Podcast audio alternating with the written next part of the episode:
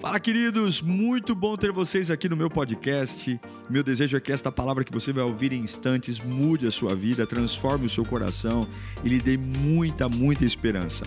Eu desejo a você um bom sermão. Que Deus te abençoe. Queridos, abra sua Bíblia no livro de Jó, capítulo 2, versículo 11. Jó 2:11.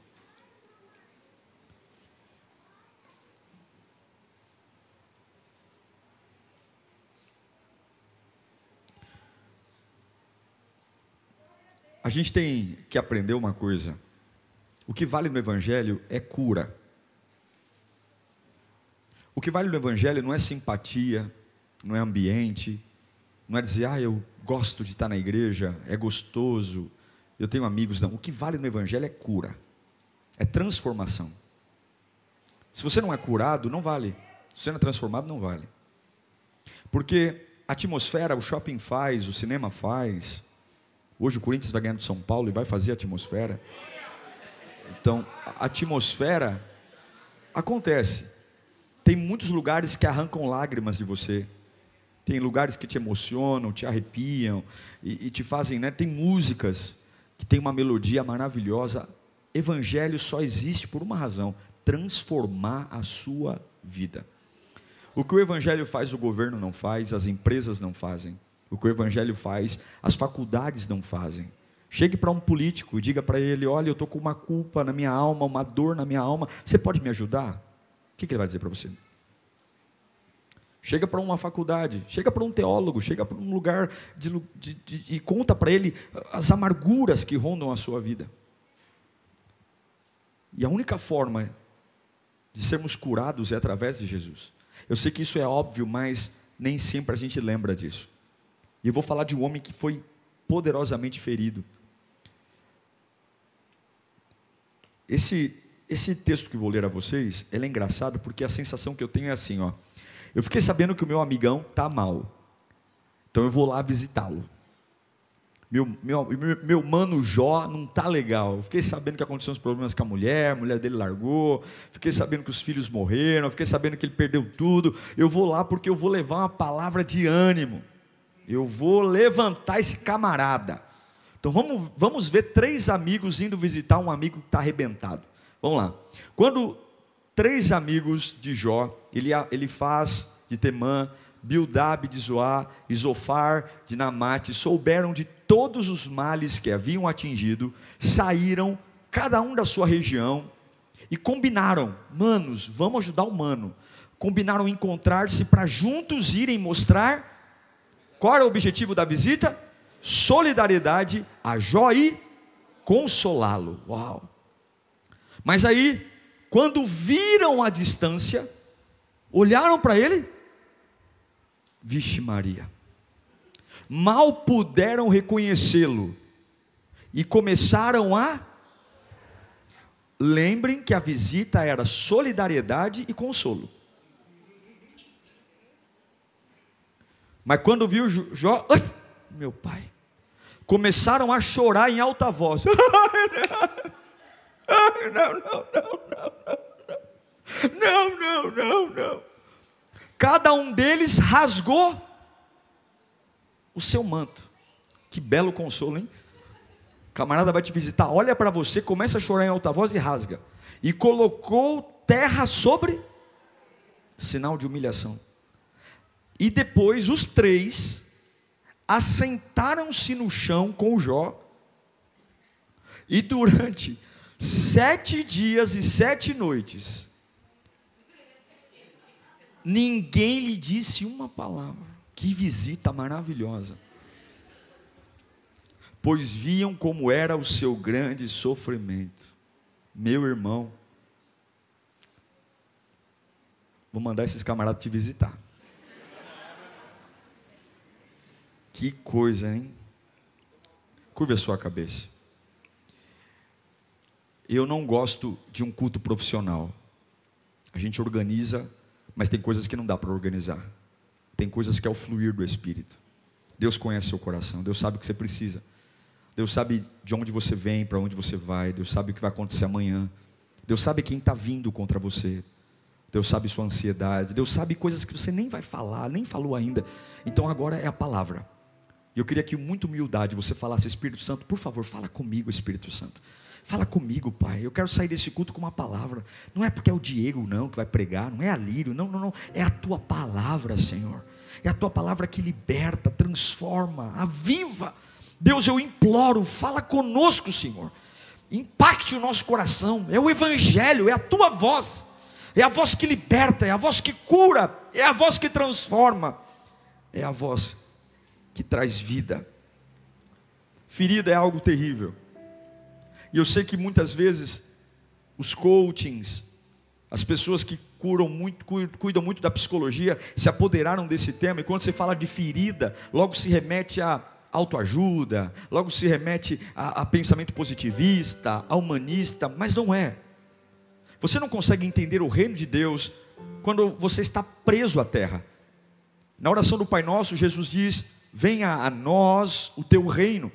É colocar os pés aqui nessa terra, mas a minha cabeça está no céu. O que me move é o céu, minhas expectativas são do céu. A forma como eu me relaciono com as pessoas, a forma como eu reajo ao que fazem contra mim, não é uma cabeça humana, mas é uma cabeça do céu.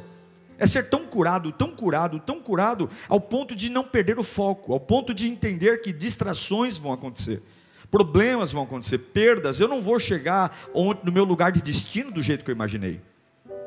De Gênesis a Apocalipse não existe um versículo que Deus pergunta a sua opinião. Não existe um versículo que Deus pergunta, e aí, o que, que você acha? Ele apenas diz: vai, tome a sua cruz e vai, segue em frente. Mas ao longo do tempo, as feridas vêm. O que, que são feridas? Feridas são pedaços arrancados da gente, são coisas que arrancam e ficam abertas. E qual o grande problema da ferida? Ela é a porta de entrada para substâncias, para vírus, para coisas que nunca deveriam estar em nós. Toda ferida não curada vira infecção. E é um perigo. Pessoas já perderam pernas, braços, pessoas já perderam membros, pessoas já morreram por uma infecção. Porque algo que não deveria estar ali entrou por causa de uma ferida. E feridas abertas são um problema. Ferida eu sempre vou ter, mas mantê-las abertas é um problema. Afeta a minha adoração, afeta a minha oração, afeta a minha fidelidade a Deus. De repente eu não sei mais quem eu sou, estou perdido. A ferida é terrível, porque uma pessoa ferida, ela começa a ferir outros. E tudo aquilo que você não consegue entender, você vai tentar encontrar um culpado. Aí a gente ferida culpando o outro. Quando os amigos de Jó ficam sabendo da sua ferida, e a ferida de Jó não foi qualquer uma, não, ele perdeu muito. Ele perdeu muito. Ele perdeu os filhos, eu não vou contar a história em detalhes, você conhece. Ele perdeu os dez filhos, ele perdeu todo o patrimônio, ele perdeu toda a saúde. Ele realmente se tornou uma pessoa que, se eu olhasse para ele, ia falar: esse camarada é um desgraçado. Esse camarada, ele, ele, olha, esse camarada aí tem que nascer de novo, porque bicho é azarado. Ele perdeu tudo, tudo. E não pense que Jó tinha cara de sonso, não, porque lá no capítulo, no capítulo 3, quando os amigos chegam, rasga, dá aquele ataque de pelanca, né? Grita! Ah! Rasga as vestes, senta ao lado dele. Não pense que Jó ficou. Não, Jó. Ele quase esteve à beira de blasfemar. Ele não blasfemou, mas ele estava nos 49 do segundo tempo. Se você for ler Jó, capítulo 3, versículo 1, depois de sete dias que os amigos ficam ao lado dele em silêncio, depois disso, Jó abriu a boca e amaldiçoou o seu dia, o dia do seu nascimento, dizendo: Pereça o dia do meu nascimento e a noite em que se disse nasceu um menino. No versículo 11 do capítulo 3, Jó vai dizer: Por que não morri ao nascer e não pereci quando saí do ventre? Porque houve, joelhos, houve joelhos para me receberem e seios para me amamentarem? Ele não se volta contra Deus, mas ele está poderosamente desequilibrado. E não vou julgá-lo, gente. Não vou julgá-lo. Ninguém é super-homem, ninguém é biônico. Ele está em frangalhos. Os discursos de Jó, depois do silêncio dos amigos, são terríveis. Porque aqueles que deveriam defendê-lo, apoiá-lo, estão ali causando mais dor, mais dor. E a pergunta que eu quero trazer é que como nós tratamos as nossas feridas, como nós tratamos as coisas mal resolvidas na nossa vida, como nós tratamos as agonias, as aflições, as portas fechadas, as traições, as dores, como é que a gente trata até mesmo as provas que Deus nos dá, como é que nós tratamos, e quem a gente deixa se aproximar. Se você for olhar cada um dos amigos de Jó, cada um deles representa uma tentativa humana de tentar aliviar a minha dor. Sim, existem pessoas que são como o Doril, você não vai no especialista, você não faz um exame profundo, você não investiga essa dor de cabeça, mas todos os dias você toma um remédio para tirar o efeito da dor. A dor está lá, o problema está lá, o coágulo, a hérnia. Mas eu não vou atrás de uma fisioterapia, eu não vou atrás de um exame mais profundo, porque o Doril, se eu tomá-lo a cada X horas, ele vai tirar a dor. Os amigos de Jó vieram com uma ideia de aliviá-lo, mas acabaram tornaram, tornando tudo possível. O Eliafaz, que é o, o primeiro amigo que eu quero citar aqui, era um temanita, e ele tenta curar a ferida de Jó com a experiência dele, a experiência de vida dele. Ele olha para a desgraça de Jó e ele começa a lembrar quem Jó era. Se você for ler lá em Jó capítulo 4, versículo 3, no discurso de Eliafaz, ele vai começar a dizer: Olha, Jó, Pense bem, você ensinou tantas pessoas, fortaleceu mãos fracas, suas palavras davam firmeza aos que tropeçam, você fortaleceu joelhos vacilantes, mas agora que se vê em dificuldade, você desanima. Quando é que vo... quando você é atingido, fica prostrado? O que, que ele está falando? Olha, Jó, lembra do que você foi no passado. Lembra, irmão, sabe aqueles discursos? Lembra, fica firme, fica forte. Deus já te usou, mas só quem está passando pelo que está passando sabe. Tem hora que não adianta você ficar, ai meu Deus, realmente, tem momentos que você olha para trás e o teu coração está vazio. Aí quando Eliafaz não consegue motivar Jó pela experiência do próprio Jó, o Eliafaz começa a contar a experiência de outras pessoas. Já viu quando você fala, a, a, irmã divorciou, aí deixa eu te contar. Eu conheci uma pessoa também que divorciou, e ela venceu, você vai vencer também. Olha, eu conheci uma pessoa que perdeu um filho, você perdeu, Aí, aí ele faz lá no capítulo 4, versículo 7, ele começa a tentar consolar Jó pela experiência dos outros. Reflita agora: qual foi o inocente que chegou a perecer? Onde os íntegros sofrem de destruição? Pelo que tem observado, quem cultiva o mal e semeia a maldade, isso também colherá. O que, que ele está falando? Olha, Jó, eu conheço pessoas que, estão, que passaram pelo que você passou. Eles estavam em pecado, eles fizeram coisa errada, e aí, o Eliafaz, o bonzão, agora compara o sofrimento de Jó com as experiências dele mesmo. Comparou com as experiências de Jó, comparou com as experiências dos outros, e agora lá em Jó capítulo 5, versículo 8, ele fala: Mas se fosse comigo, agora ele é o principal.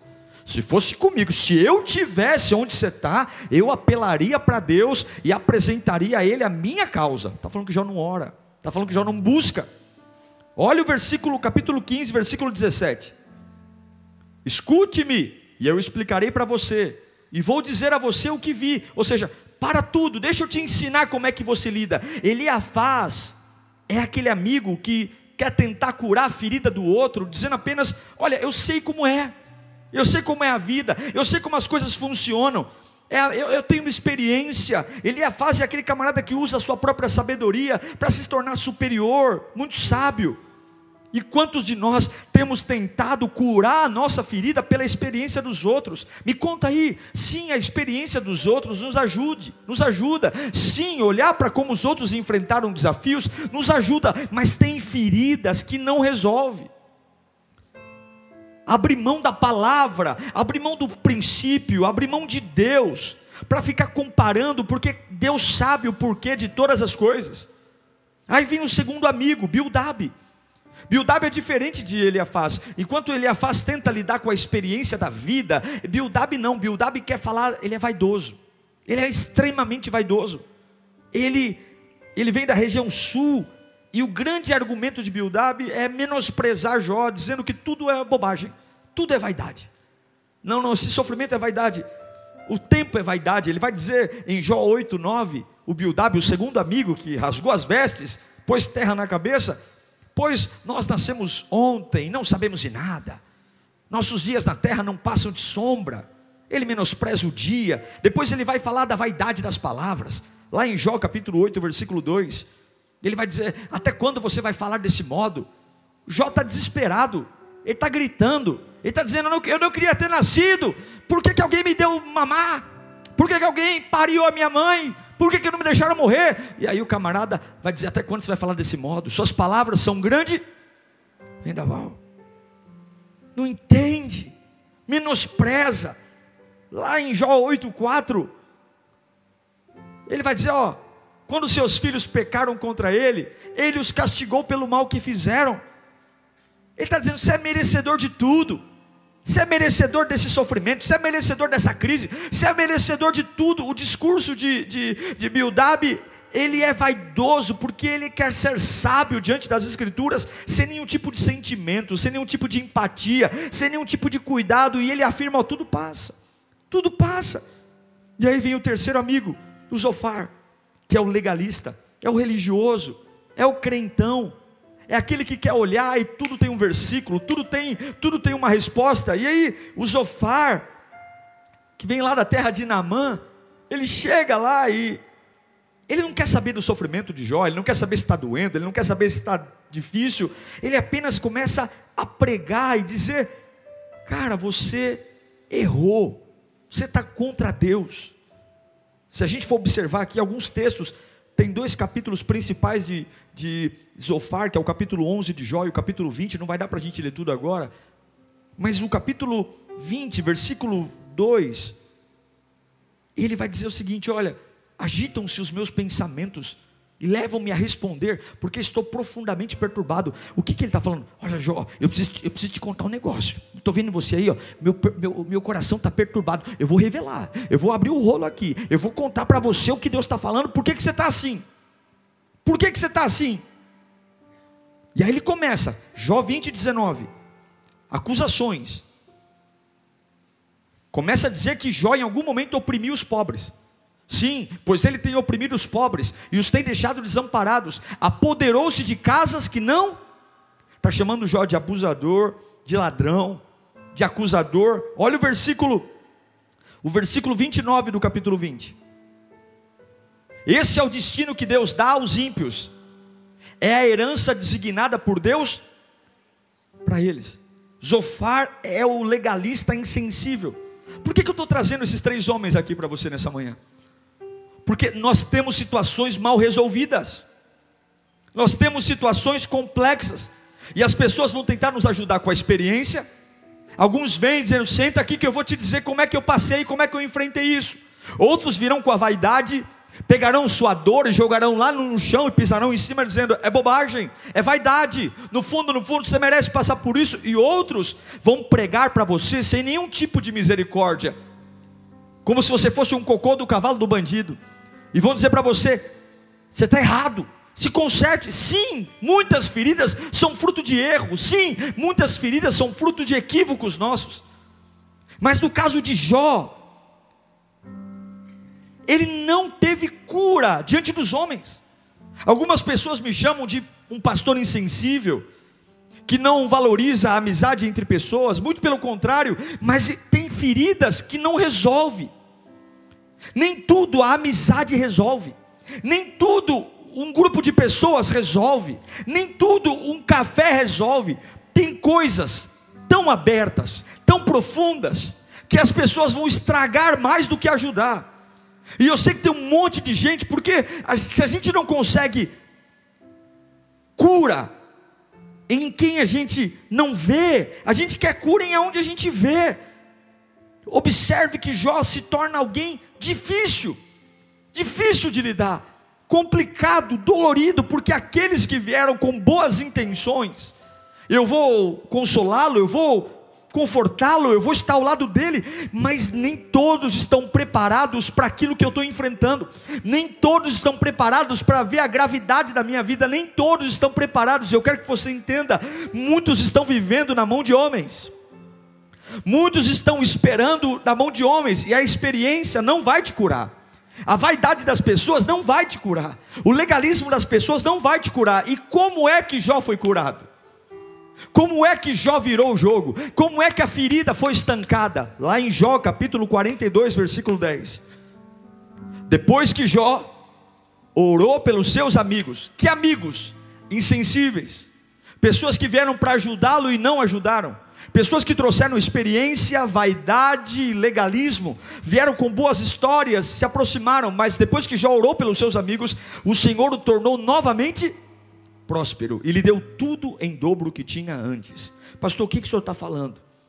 Eu estou falando que a única forma de você curar uma ferida aberta é não se transformar no destino da decepção. É quando você diz assim: olha, ela está aberta, eu tenho algo mal resolvido na minha vida, é emocional, é espiritual, é financeiro, é físico, algo está me empurrando. Jó perdeu tudo, Jó perdeu tudo. Só que esse homem que ainda verte pus pelo seu corpo, esse homem que está sentado em cinzas, se coçando com cacos de telha, esse homem que tem três amigos, que dizem amigos, que vêm para apoiá-lo, consolá-lo, orar por ele, sentam ao lado dele e o tornam o pior dos homens. Eles fazem uma dramatização pela desgraça de Jó, rasgam suas roupas, colocam terra na cabeça, choram, ficam em silêncio. E vou dizer para você: o silêncio muitas vezes é mais barulhento do que a fala.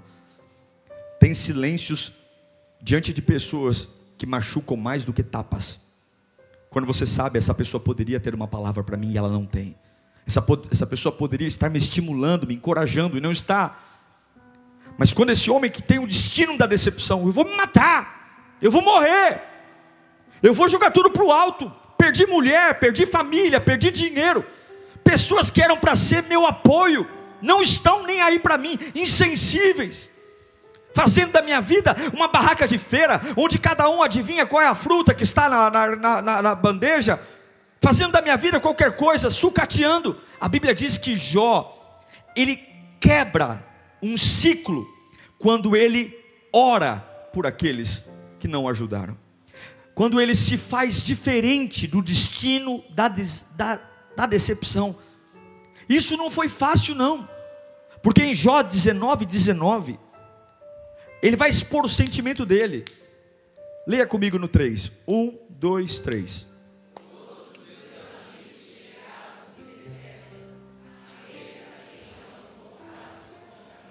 É isso. Esse é o sentimento dele. Quem eu amo não me ama. Quem é amigo chegado me detesta. Mas quando ele orou, por aquele que ele ama, mas detesta. Quando ele encontrou forças, aí você fala, pastor, é fácil falar. Não, não é fácil falar. Quando ele entendeu que um corpo leproso, uma alma arrebentada, não é mais forte do que aquele que se levanta em direção a Deus.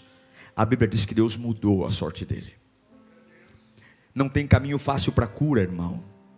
E talvez se eu der um caderno para você escrever o quanto sua vida é sofrida e o quanto você é, mas somente quando você entender, entender que todos nós temos feridas. E se você não reciclar essa ferida, você vai cuspir nos outros. Você vai vomitar em gente que não tem nada a ver com isso. Mas há uma promessa. Há uma promessa. Coloca para mim Jó capítulo 5, versículo 18. Coloca a mão no seu coração. Coloque a mão, receba esse texto como se você recebe um presente. Pois ele fere, mas trata do ferido. Ele machuca, mas suas mãos também cura. Eu vou ler de novo para você. Talvez sua vida está um inferno nessa manhã, porque tua base de apoio falhou. Gente que era para te consolar está fazendo chilique. Talvez você, tua vida está um inferno, porque as infecções começaram e você fala, pastor, está me afetando, está me afetando, está me afetando. Mas eu quero dizer que o Senhor sabe quando essa ferida foi aberta. O Senhor sabe a condição e a causa disso ter acontecido. E Ele trata o ferido. Hoje, Eliafaz, Bildab e Zofar, eles vão ser alvo da sua oração. Hoje, os lugares abortivos vão ser alvo do seu clamor. Não é porque você é um idiota, não é porque você é um trouxa, não é porque você é um capacho, não é porque você é um bobo, mas é porque você está entendendo que não dá mais para andar com essa situação aberta. Hoje você vai abrir a porta do seu coração e você vai olhar para aqueles que eram para pôr você no colo e te bateram, e você vai dizer para eles: Eu vou clamar a Deus pela vida de vocês. Por quê? Porque quem vai cuidar da minha ferida a partir de hoje chama-se Jesus Cristo. Jesus Cristo vai cuidar. Ele abriu a ferida, ele vai curar, ele vai tratar, ele vai tratar a minha ferida. Como é que Jó lidou com isso? Um, tenha um relacionamento profundo com Deus. Profundo. O que é um relacionamento profundo? Relacione-se com Deus com tudo que há de contrário. Tudo. Não sei se você lembra de Lucas 8,35. Quando tem um homem cheio de demônios em Gadara. Esse homem vai do jeito que estava, endemoniado, perdido, demônios, sem juízo. Mas quando ele se aproxima de Jesus, algo acontece. Você está aqui hoje, pastor. Eu estou tomando remédio, eu estou com depressão, eu estou com ansiedade, eu estou com complexos, eu estou com dores, eu estou com ansiedade, eu estou com vários problemas. Eu não oro mais, eu vejo vulto em casa, a geladeira anda, a porta bate, o filho está rebelde, o marido está estranho, a cachaça entrou. Você tem que ir do jeito que você está. Você tem que ir, não dá para esperar melhora, não dá para esperar melhora, não dá para esperar melhorar, não dá para esperar alguém vir passar remédio, não dá para jogar antisséptico, não dá. Você está aqui hoje do jeito que você está, pastor. Eu estou enfrentando uma barra no meu serviço e não dá para esperar as coisas melhorarem. Fala comigo, não dá para esperar as coisas melhorarem. Não dá, não dá para esperar alguém chegar para te apoiar, não dá para esperar o WhatsApp tocar, não dá para esperar a matrícula na universidade, não dá para esperar o telefone tocar, não dá para esperar piedade humana, não dá para esperar compaixão humana, não dá para esperar que o pastor note você, não dá para esperar que alguém te dê oportunidade para pregar, não dá para esperar que alguém no grupo de conexão, no grupo de GC, olhe para você, não dá, não dá, não dá. Você tem que entender que hoje é dia de você ter um profundo relacionamento com Deus, quebrado mesmo, atrapalhado mesmo, doente doente mesmo, sujo mesmo, saindo pus pela pele, sem bilhete único, andando a pé, com aluguel atrasado, com câncer, com diabetes, abandonado, prestes a ser despejado, com o marido querendo ir embora para casa, com o filho no câncer. Eu não sei qual é o nome da tua desgraça, mas se você quer a cura, você tem que hoje dizer: nada importa mais do que a presença do meu Jesus. Eu vou rastando, eu vou rastejando, eu vou rolando, eu vou fazer alguma coisa, nada mais importa. O que mudou a vida de um endemoniado foi uma aproximação. Quando viram que Jesus se aproximava, os demônios se renderam. Se aproxime de Jesus. Se aproxime de Jesus. Se aproxime de Jesus. Para de conversa fiada. Se aproxime de Jesus. Entenda, pastor, mas eu contava. Não conta com mais ninguém. Se vierem te ajudar, glória. Se te estenderem a mão, glória. Mas não dá. Não dá. Não dá. Não dá para viver uma vida contando com Coca-Cola e bolo Puma. Não dá para viver uma vida contando com gente que é igual a mim. Pastor, tem amigos. A Bíblia diz, Salomão diz que aquele que tem muitos amigos pode chegar à ruína, mas tem amigo mais chegado que irmão. Eu não estou menosprezando a coletividade, a amizade da igreja, mas estou dizendo que tem feridas que você não pode pôr na mão de homens. Tem ferida que você tem que dizer: eu vou grudar no Senhor. Eu vou grudar no Senhor. Eu preciso grudar no Senhor. Eu preciso abraçar Jesus de um jeito tão maluco, tão doido, que eu vou orar por quem me maltratou, que eu vou clamar, eu vou sorrir no lugar de, de, de, de chorar, eu vou inverter o jogo. Segunda coisa que você cura uma ferida, além de se aproximar, você tem que perdoar. O que, que diz João 20, 23? Ah, pastor, eu tenho um monte de culpa, um monte de pecado, eu tenho um monte de remorso. Se vocês perdoarem os pecados de alguém, estarão se não perdoarem, não estarão perdoados. Você já parou para pensar que desde que você é pequeno, criança, a tua mãe te ensinou a fazer uma oração que você fala para Deus assim: Deus, da forma como eu tratar os outros, me trata. Já parou para pensar que a oração do Pai Nosso diz: Perdoe as minhas dívidas, assim como nós perdoamos os nossos devedores. Deus me trata do jeito que eu trato os outros. Deus age na minha vida do jeito que eu ajo na vida dos outros. Desde que a gente é criança, a gente fala isso. E por que, que a ferida está aberta? Porque a gente é ruim. E não é que a gente é ruim porque não tem motivo. A gente tem motivo para ficar com raiva. A gente tem motivo para odiar alguém. A gente tem motivo para dizer para uma pessoa: vai para o inferno, desgraça, maldição. Vai tomar um café de chumbinho, praga. Vai tomar uma Coca-Cola de Cândida. Ué, ou você tem sangue de barata? Tem gente que dá vontade de falar: Meu Deus, dá para morrer mais de uma vez? Não, essa pessoa matar várias vezes. É ou não é? Ou você não é dessa terra? Você é anjo. Carruagem de fogo vai te pegar já já ali. Tem algum Elias aí? Mas não é porque eu sinto que eu faço. Não é porque eu sinto que eu sou. Se você perdoar os seus pecados, perdoar o pecado de alguém, por que, que a vida de Jó foi mudada? Oh Senhor, Eliafaz não teve nenhum cuidado comigo, Pai. Ele não respeitou a minha dor. Ele não respeitou. Ele me comparou com gente que não tem nada a ver comigo. Ele sucateou a minha história. Ele me julgou. Mas, Senhor, abençoe Eliafaz. Aquilo que ele não me deu, dá para ele, Senhor. Aquilo que ele não foi capaz de fazer por mim, faz por ele.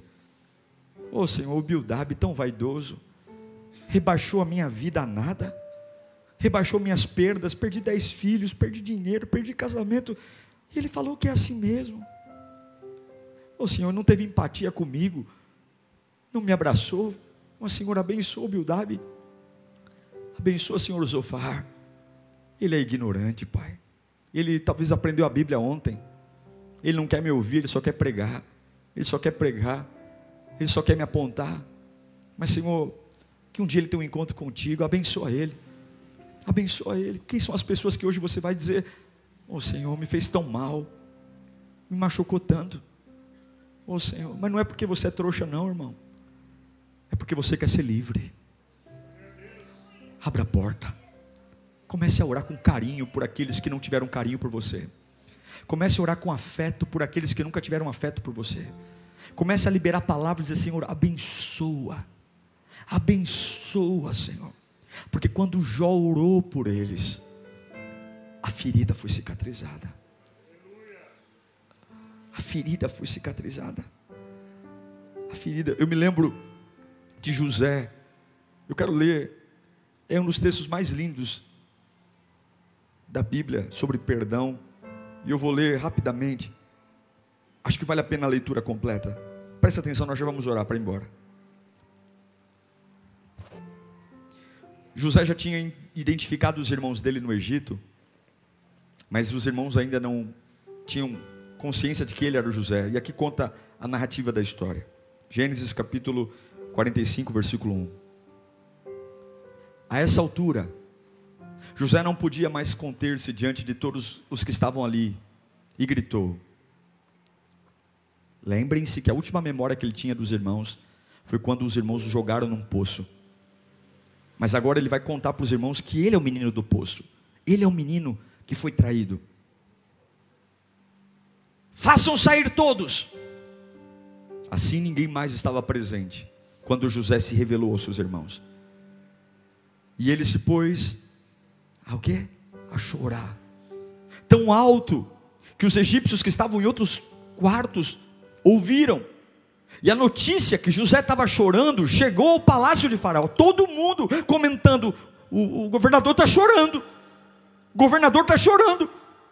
Então disse José aos seus irmãos: Eu sou José. Meu pai ainda está vivo. Mas os seus irmãos ficaram tão pasmos diante dele que não conseguiram responder-lhe. Cheguem mais perto. Cheguem mais perto, vem olhar aqui, vem ver quem eu sou, disse José a seus irmãos. Quando eles se aproximaram, disse-lhes: Eu sou José, o seu irmão. Lembra? Aquele que vocês venderam ao Egito. Agora, os irmãos tudo morreram, já era. Ele é o Zé. Deu ruim. Agora, não se aflijam nem se recriminem por terem me vendido para cá, pois foi para salvar a vida de vocês que Deus me enviou diante de vocês. O homem está dizendo: sabe aquele, aquele mal que vocês fizeram contra mim? Tinha propósito, aleluia. Sabe aquela dor? Tinha propósito. Já houve dois anos de fome na terra, e os próximos cinco anos não haverá cultivo nem colheita. Mas Deus me enviou à frente de vocês para lhes preservar um remanescente nesta terra e para salvar-lhes a vida com um grande livramento. Assim, não foram vocês que me mandaram para cá não foi vocês que me feriram, mas sim o próprio. Aquele que abre a ferida é o mesmo que cura. Ele me tornou ministro de Faraó e me fez administrador de todo o palácio e governador de todo o Egito. Voltem depressa, meu pai, e digam-lhe: Assim diz o seu filho José: Deus me fez Senhor, aleluia. Eu não morri, pai. Eu não morri, pai. Deus me fez senhor de todo o Egito. Vem para cá e não demores. Tu viverás na região de Gozen e ficarás perto de mim. Só o papai não.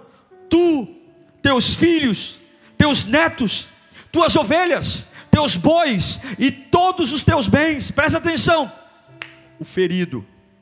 O que, que ele diz? Eu sustentarei, eu vou bancar vocês. Eu sustentarei vocês ali, porque ainda haverá cinco anos de fome. Do contrário, tu, a tua família e todos os teus rebanhos acabarão na miséria. Vocês estão vendo com os seus próprios olhos, e meu irmão Benjamim também, que realmente sou eu que estou falando com vocês.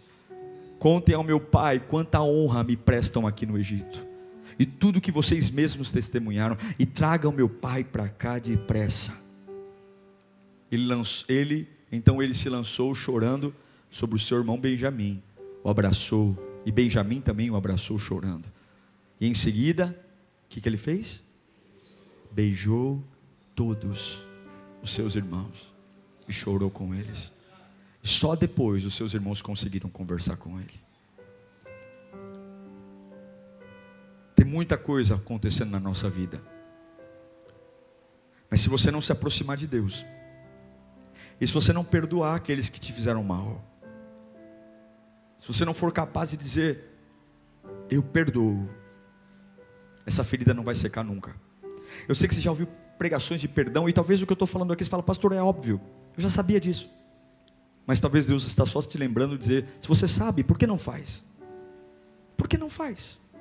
Por que não perdoa? Por que, que não deixa eu curar? Todo mundo quer viver uma vida nova, mas ninguém quer ficar sozinho. Todo mundo quer uma transformação, mas ninguém quer ficar sozinho. Todo mundo quer um poder de Deus, mas ninguém quer passar por uma transformação. Crisálida é a crise da lagarta. Se você abrir o casulo da lagarta de fora para dentro, você mata a lagarta. O casulo tem que ser aberto de dentro para fora. Nem tem, não tem como ajudar. Eu amo vocês. Amo Pastor Levi, Bispo Marcos mas tem feridas que são minhas. Tem feridas que eu não tenho como partilhar com eles. Aí você diz: Não, pastor, não. Tem coisas que não, minha esposa não, não tem, porque sou eu. Não é que não tem capacidade. Coisas que eu tenho que compartilhar, mas tem coisas que eu tenho que agir. Tem coisas que eu tenho que dizer: Obrigado, Bildab, Zofar, obrigado, Eliafaz, obrigado. Vocês tentaram, mas não conseguiram. Mas eu vou me aproximar de Deus agora. Eu preciso de Deus agora. Eu preciso do Senhor agora. Eu não vou mais ficar sangrando aqui. Eu não vou mais ficar matando gente. Eu não vou. Porque antes eu conhecia o Senhor de ouvir falar. Mas agora os meus olhos vêm. Queria que você fechasse os olhos. Quem são as pessoas que você tem que perdoar hoje? que você tem que liberar hoje. É uma palavra tão simples, tão básica. Nada que você ouviu aqui é novo, não tem nenhum segredo espiritual, não tem nada que se fala, uau, que profundo, não tem. É o feijão com arroz, é o famoso trivial, mas é o feijão com arroz que muitas vezes nos destrói por falta dele. É entender que tem um monte de gente com experiência me ajudando e não ajuda. Um monte de gente vaidosa ao meu lado e eu lá ouvindo e não me ajuda. Um monte de gente. Um monte de gente legalista me dando sermão e eu com cara de paisagem, quando deveria mergulhar nele, me entregar nele, chorar diante dele, rasgar o coração diante dele, largar o pecado, me arrepender não olhar para o recurso que eu tenho, já não tinha nada. Ah, oh, pastor, é fácil falar. Olha para minha conta bancária, olha para minha família como tá. Meu marido bebe, meu filho das drogas. Já não tinha nada, nada. Alma devastada, finanças devastadas, amigos que ele amava, amigos que ele amava, totalmente desprezando mas tem algo que está lá. Quando todo mundo falha, tem algo que está lá. Você não ergue uma igreja, um ministério, você não ergue uma família, você não ergue uma vida, se em primeiro lugar você não começa em Deus. Deus, Deus, Deus, Deus, Deus, e Deus não precisa de dinheiro, Deus não precisa de apoio, Deus não precisa de técnica, Deus só precisa que você abra o coração e diga: Eu não vou me transformar no destino da decepção, eu não vou ser o que fizeram comigo, eu não vou, eu não vou, e a ferida vai ser curada hoje. Eu declaro que Deus abriu muitas feridas em você abriu feridas para que você aprenda, para que você amadureça, para que você não seja tão inocente como antes. Deus abriu muitas feridas para que você se toque e perceba que não é do seu jeito, não é da sua forma, mas o mesmo Deus que abriu as feridas, Ele está aqui hoje com um bálsamo curador e Ele vai curar você, Ele vai tratar você. Então, irmão, entenda uma coisa: aqueles que te ajudaram e te atrapalharam, aqueles que estiveram ao seu lado e que estiveram contra você, no frigir dos ovos, todas as coisas cooperam para o bem daqueles que amam a Deus. Olhe para a cruz cruz. Eu oro pela sua vida. Eu oro para que o Senhor te renove nesta manhã. Eu oro para que a glória do Pai te encha de vitória e glória e vigor. Eu oro para que o Espírito Santo encha o teu coração de paz. Eu oro. Você pode se colocar em pé nesse instante. Coloque-se em pé. Eu preciso tanto de Ti, Senhor. Eu preciso tanto de Ti, Senhor. Nós precisamos tanto da Tua glória, meu Pai. Nós precisamos tanto que o Senhor venha na nossa desgraça. Nós precisamos tanto ter maturidade para te encontrar nas incompreensões humanas Vai, Senhor, venha, meu Pai. Dá-nos o teu espírito nessa manhã. Dá-nos o teu espírito nesta manhã. Com a capacidade de surpreender os inimigos, com a capacidade de surpreender a crise, com a capacidade de levantar um hino de adoração no meio do caos, de levantar um hino de adoração no meio das trevas. Dá-nos a capacidade de nos erguer diante do Zofar, do, do Bildab, do, do Eliafaz, dá-nos a capacidade. Dá-nos a capacidade de perdoar aqueles que nos lesaram, aqueles que nos feriram. Dá-nos a capacidade de ver essa ferida que sangra 24 horas. Sangra. Não há curativo que segure. As gases ficam cheias de sangue. Jorra a vida de mim. Cada dia que passa me torno pior. Cansado, esgotado. A unção vai embora. Mas acabou hoje. Acabou hoje uma casca espiritual vai fechar essa ferida hoje.